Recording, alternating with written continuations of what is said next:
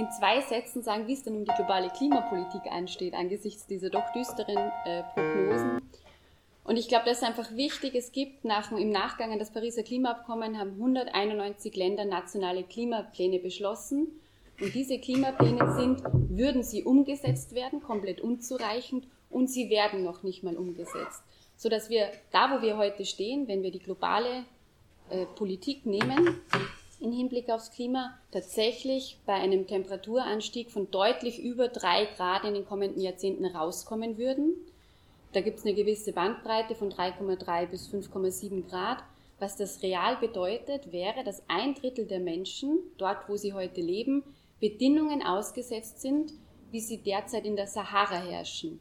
Also nur mal zur Verbildlichung, bei der derzeitigen Klimapolitik müsste eigentlich ein Drittel der Menschheit ihren angestammten Wohnort, Lebensraum verlassen. Also das sind ganz, ganz große gesellschaftliche Verwerfungen, die daraus abgeleitet werden würden. Es ist natürlich irgendwie so ein Auftaktpodium, kann ja eigentlich nicht nur mit komplett düsteren Prognosen aufwarten. Insofern dachte ich mir, ich muss ja auch ein paar blendende Aussichten hier reinschmeißen.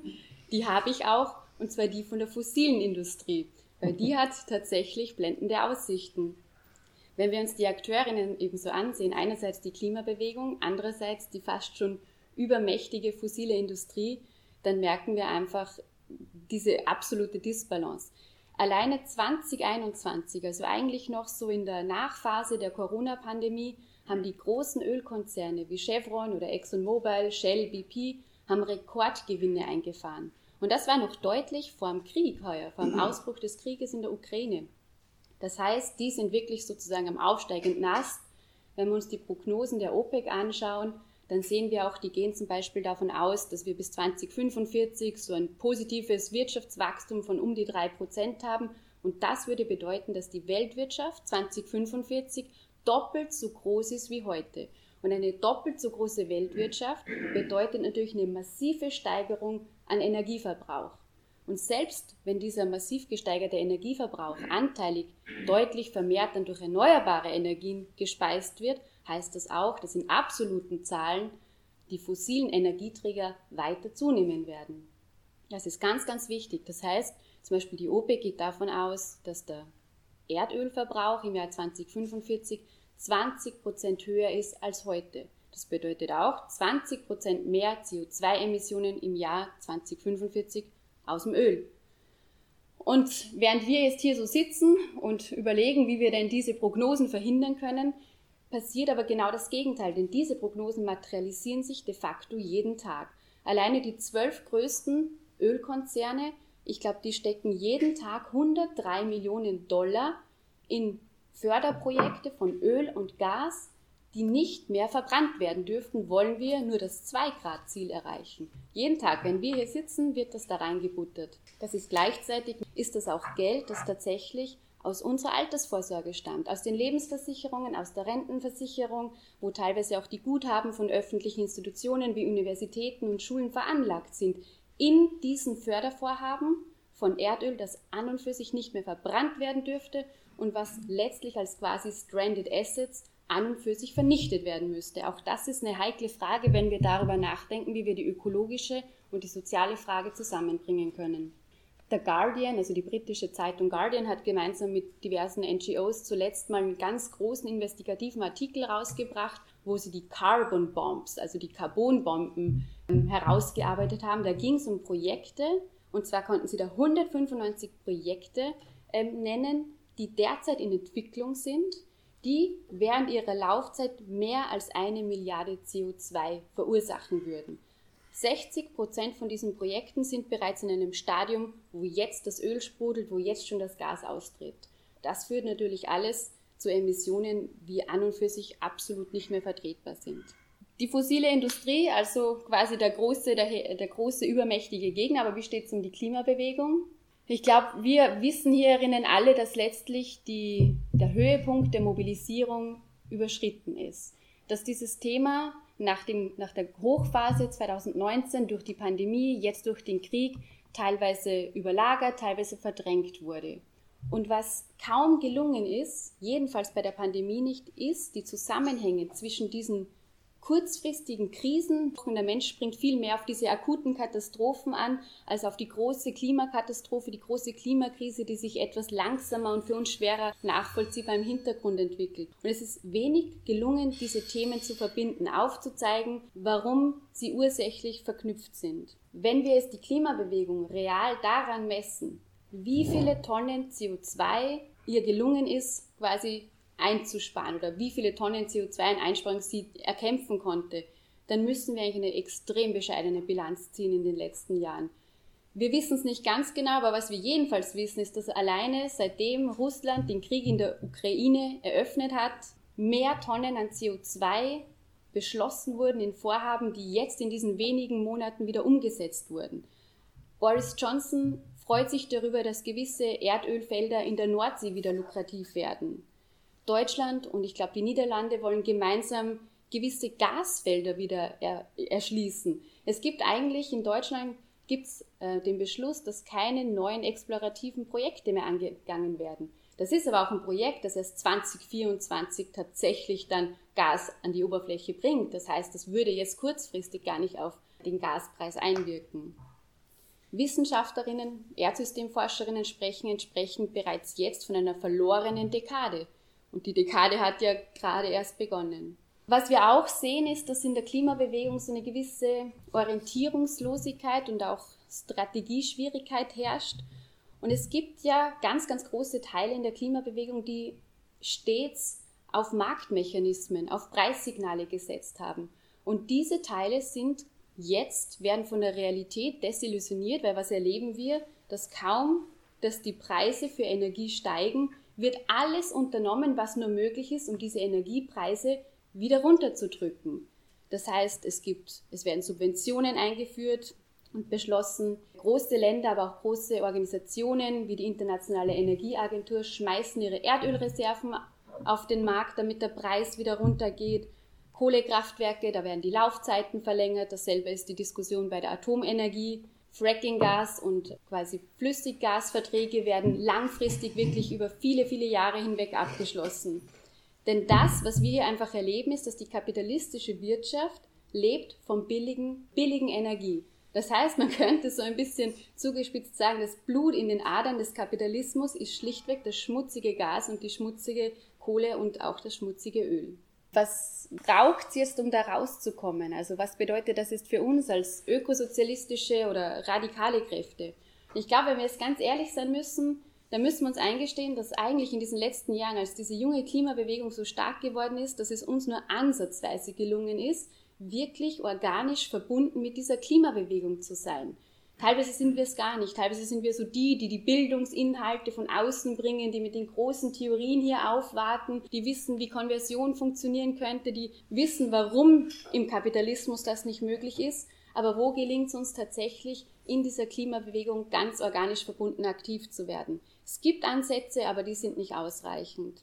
Gleichzeitig, gerade weil es diese Strategie- und Orientierungslosigkeit gibt, glaube ich, könnte es auch einen Moment der Öffnung geben ein Moment der Öffnung für radikale Antworten. Das erleben wir auch, wenn Naturwissenschaftlerinnen, Klimawissenschaftlerinnen schlichtweg aus der schieren empirischen Erkenntnis, der sie in ihrer Forschung ausgesetzt sind, zum Ergebnis kommen, so wie es jetzt läuft, geht es nicht weiter. Der Kapitalismus kann tatsächlich dieses Klima nicht retten. Im Kapitalismus ist es nicht möglich und sich auch nach radikaleren Antworten umsehen. Und da müssen wir auch tatsächlich dafür sorgen, dass wir in Austausch mit diesen bildungsbürgerlichen, konservativeren Kräften kommen und da tatsächlich ähm, den Diskursraum auch öffnen. Wenn es jetzt aber ums ganz Konkrete geht, dann ist es sehr interessant, dass Teile der, also eigentlich die großen Teile in der, der deutschen Klimabewegung nach Kriegsausbruch sich darauf verständigt haben, ihren Kampagnenschwerpunkt für 2022 auf den Ausstieg aus den fossilen Energien zu konzentrieren. Da haben sie sich, also Fridays for Future, ich glaube Extinction Rebellion, auch 350.org, die ganz großen NGOs und Players, aber auch die Bewegungsfraktionen haben sich da abgestimmt. Und die verbinden ganz intuitiv, da glaube ich auch, so die Klimabewegung mit so einer jungen neuen Friedensbewegung, indem sie eben den ersatzlosen Ausstieg aus dem russischen Gas fordern. Und diese Forderung ist richtig und wichtig. Ich habe mir das mal angesehen. Deutschland bezieht ungefähr 14 Prozent äh, seines Gases aus russisch oder 14 Prozent der Energie aus russischen Gasquellen. Gleichzeitig, ich habe zuletzt in verschiedensten ökosozialistischen Kontexten auch über diese Frage diskutiert, kommt dann ganz schnell der Einwand, diese Forderung ist extrem heikel, weil was bedeutet es? Die Kosten, die steigenden Energiekosten, die Inflation wird auf dem Rücken der Lohnabhängigen auf den ärmsten Teilen der Bevölkerung ausgelebt werden. Und das ist auch richtig. Was wir gerade erleben, ich glaube, die Tage habe ich es gelesen, weil es das 9-Euro-Ticket in Deutschland gibt, sollen Hartz-IV-Empfängerinnen nun Rückzahlungen leisten, weil sich ja ihre Lebenskosten verringert haben. Schülerinnen, die jetzt mit einem 9-Euro-Ticket in die Schule fahren können, da werden jetzt quasi die Zahlungen reduziert oder müssen zurückgezahlt werden. Das heißt, selbstverständlich, ja, genau, es wird auf dem Rücken der Unterklassen wird diese Energiefrage auch ausgelebt. Das, was wir aber nicht machen dürfen, ist deswegen die Forderung nach einem ersatzlosen Gasausstieg zu kritisieren oder, oder quasi hintanzustellen. Weil dann würden wir ja plötzlich diejenigen sein, die so, die soziale und die ökologische Frage gegeneinander ausspielen würden. Das heißt, umso wichtiger wäre es jetzt, dass wir als ökosozialistische Kräfte genau diese Forderung, die Klassenperspektive mitzubedenken, als wirklich ganz essentiell in der Frage nach dem Ausstieg und nach, dem, nach der Reduktion des Energieverbrauchs in die Klimabewegung zu tragen und zu überlegen, wie das aussehen könnte. Das zu überlegen tatsächlich, also wie könnte man das lösen, was sind da sinnvolle Forderungen oder Aktionsperspektiven, wäre meiner Meinung nach ist wirklich ein ganz sinnvolles Ziel. Das heißt das im Herbst, wir haben Preissteigerungen, wir haben Steigerungen in allen Bereichen der Energiepreise, wir haben die Klimabewegung, die aus der fossilen Energie aussteigen will und was machen wir als ökosozialistische Kräfte.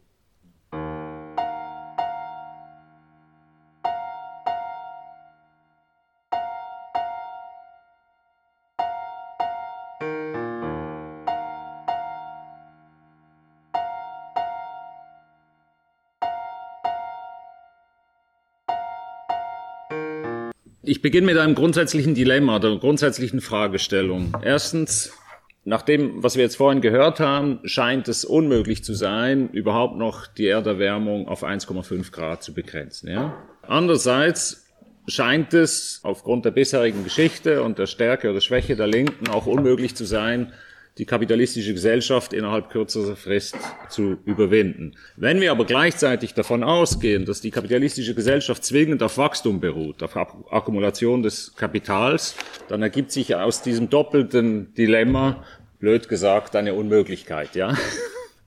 Das ist die Situation, in der wir stecken. Gleichzeitig haben wir die Situation, dass wir jetzt eigentlich seit dem Wiederaufleben der Klimabewegung, also seit Fridays for Future vor drei, vier Jahren, eigentlich feststellen müssen, dass die politischen Kräfteverhältnisse wir nicht substanziell verändern konnten. Ja, das ist der Befund. Und zwar in ganz Europa oder vielleicht sogar weltweit. Was das, was ich jetzt, was das, was ich gesagt habe, zusätzlich verstärkt, dieses Dilemma. Das heißt, die Frage ist ein wenig, wie wir die Kräfteverhältnisse verändern. Das ist die zentrale Frage.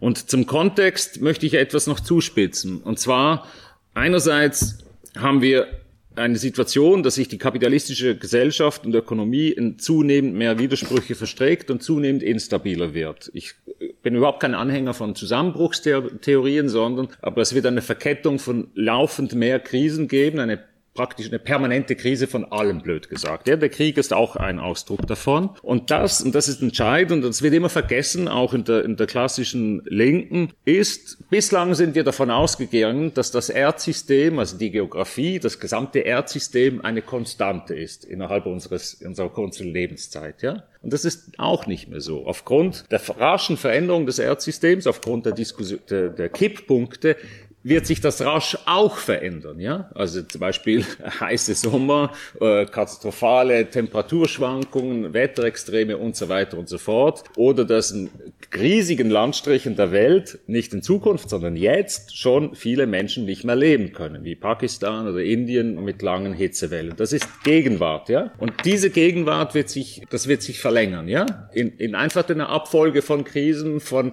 von Unruhe, von Unsicherheit. Ja? Das heißt, wir das, was die Linke in den letzten Jahrzehnten erlebt hat, von einer, sagen wir, kontinuierlichen, langsamen gesellschaftlichen Entwicklung, das ist vorbei. Und das wird nie mehr zurückkommen. Das können wir vergessen. Das heißt, Jede politische Strategie, die darauf ausgerichtet ist, dass man kontinuierlich die Kräfteverhältnisse verändert, dass man kontinuierlich in Instanzen, in, in, in Parlamenten oder wo auch immer irgendwo die Situation verändert, diese Strategie ist logischerweise auf Sand gebaut, weil die Grundlagen für solche Strategien buchstäblich unter den Füßen wegbrechen. Und das ist ein grundsätzliches Problem. Jetzt haben wir auch über die Bewusstseinsfrage diskutiert. Und ich würde sagen, natürlich haben wir ein Riesenproblem zwischen dem, was wir tun müssen und dem Bewusstsein vieler Menschen über die notwendigen Maßnahmen. Ich würde das etwas enger fassen und sagen, die zentrale Frage, und das hast du auch schon angesprochen, ist eigentlich das Bewusstsein der Menschen in die Fähigkeit, in die eigene Fähigkeit, die Verhältnisse zu verändern. Das ist die zentrale Frage. Das ist letztlich die zentrale Bewusstseinsfrage.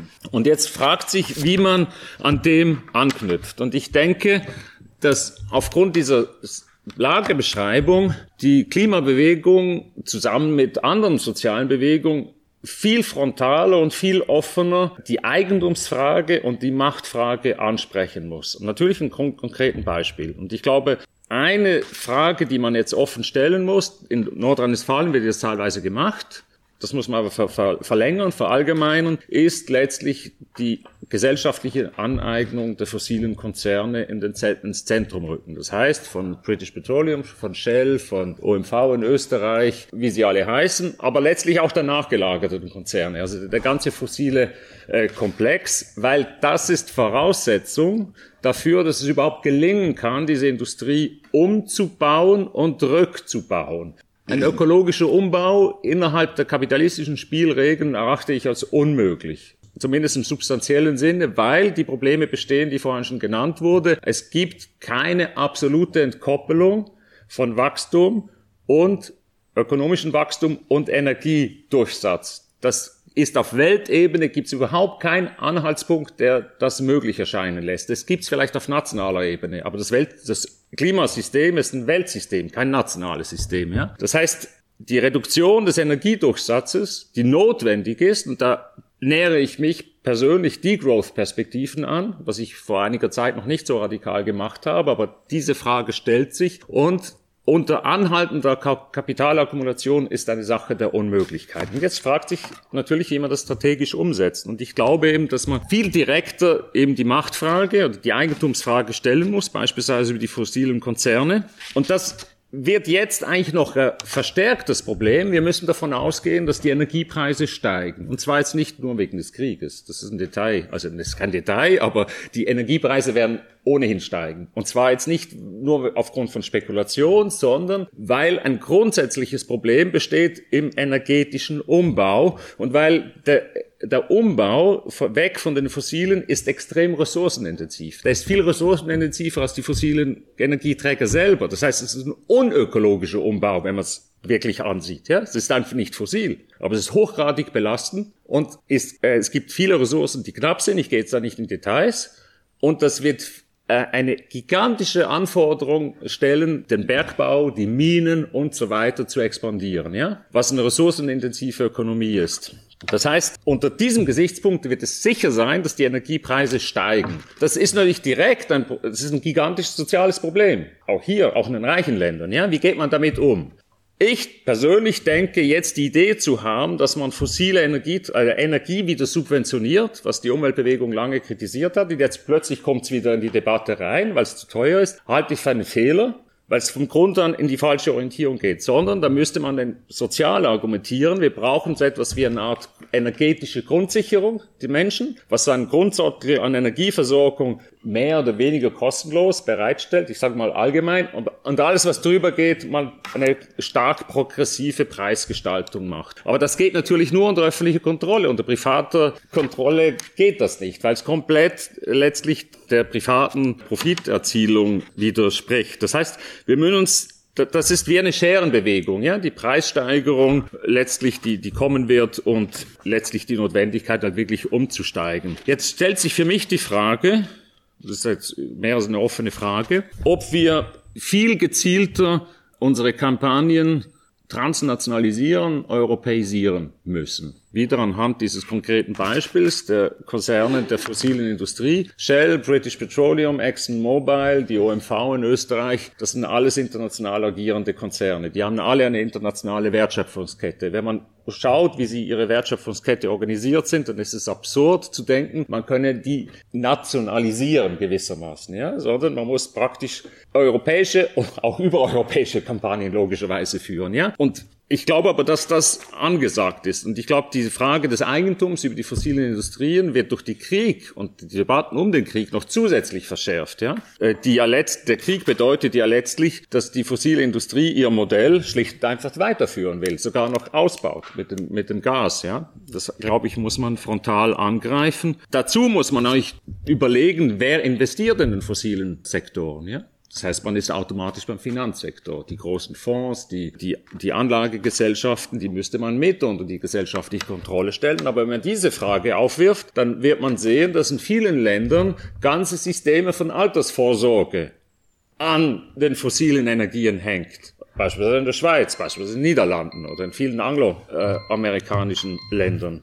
Das heißt, wir müssten die Frage der Altersvorsorge mit in die Klimabewegung hineintragen, weil letztlich viele Alterssparguthaben direkt dranhängen. Letztlich, da komme ich dann, vielleicht treffen wir uns, ist die Frage der Selbstorganisierung. Wie wir das vorantreiben, da möchte ich jetzt nicht viel sagen dazu, aber nur ein, eine offene Frage, die ich in die Diskussion werfen will, vielleicht auch an dich. Bislang ging es eigentlich darum, wie finden Gewerkschafts Klimabewegung und Gewerkschaftsbewegung zusammen. Ja, das ist ein wichtiges strategisches Moment oder Ziel. Ich werfe die Frage auf, angesichts dessen, was ich vorhin gesagt habe, ist das heute auch angesichts der konkreten Erfahrungen, die wir mit den Gewerkschaften machen, auch der Gewerkschaftsführung, aber nicht nur, auch ein Teil des, der Basis der Gewerkschaften, ist das jetzt noch eine angemessene Strategie? Oder müsste man nicht als Gegensatz, aber als Ergänzung wirklich viel systematischer darüber nachdenken, wie die Klimabewegung, wie verschiedene soziale Bewegungen direkt versuchen,